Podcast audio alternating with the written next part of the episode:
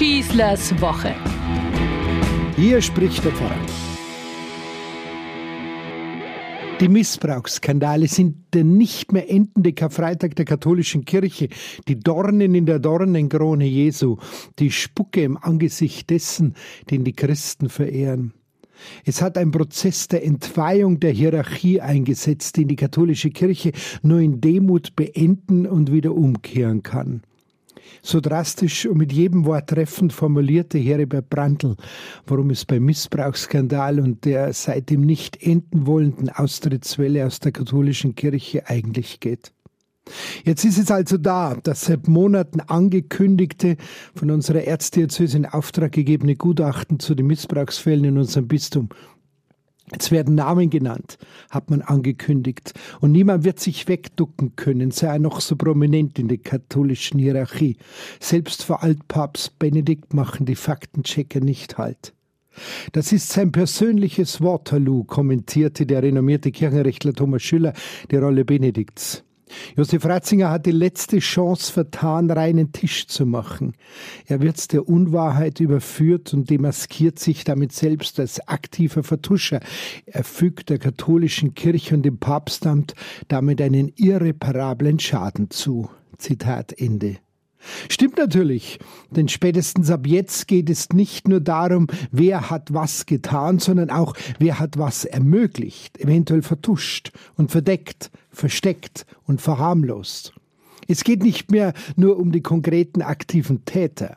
Jetzt ist jeder mit dem Boot. Es ist wie bei einem Banküberfall. Da werden alle verurteilt. Die, die mit der Pistole in der Hand den Tresor ausrauben, aber auch die, die schmierig stehen oder das Fluchtauto fahren.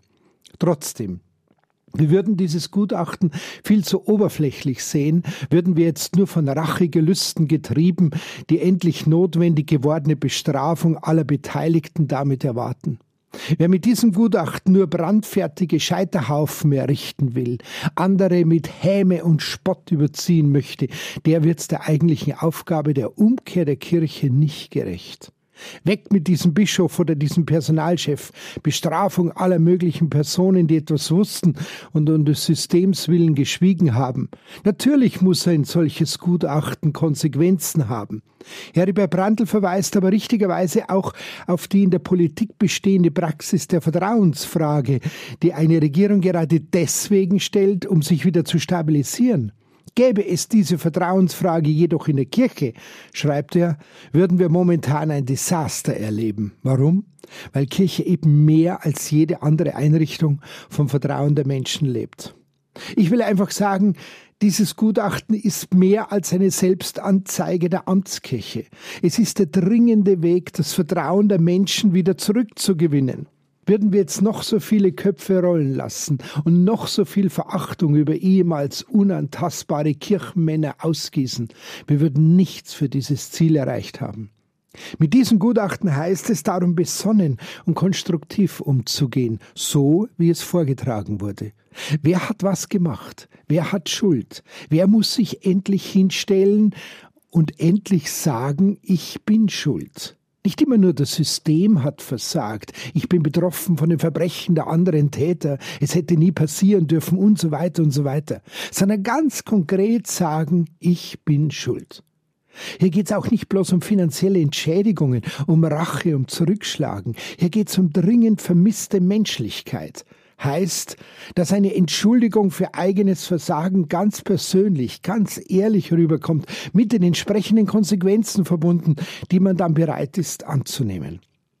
Hier geht es um Menschen, die zerstört und doch am Leben gelassen wurden, so formuliert es einmal Papst Franziskus.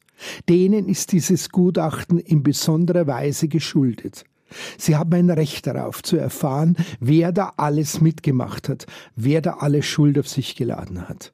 Und dann gilt es, wie für jeden Menschen, diese Schuld auf sich zu nehmen. Marco Kessmann hat es bei ihrem Rücktritt als Bischöfin und EKD-Ratsvorsitzende nach ihrer Trunkenheitsfahrt absolut perfekt formuliert. Sie sagt, wer keine Autorität mehr hat, darf auch keine Macht haben. Jetzt ist genau diese Demut gefordert, seine eigene Schuld offen und ehrlich auf sich zu nehmen, wie Heribert Brandl schreibt. Ohne diesen Grundstein wird es keine Umkehr, keine Veränderung, überhaupt keine Chance für diese Kirche und die Hierarchie und den ganzen Verkündigungsauftrag für uns alle geben. Den aber haben wir. Und wir haben uns ihn nicht selbst gegeben, sondern Christus hat ihn uns aufgetragen. Dieses Gutachten ist ein deutlicher Umkehrruf. Habt keine Angst, versteckt euch nicht, übernehmt jetzt eure Verantwortung. Das ist kein Einknicken vor den Racheplänen anderer oder ein ungerechtes Zerfleischtwerden oder die pure schiere Angst, dass jetzt alle die Kirche verlassen.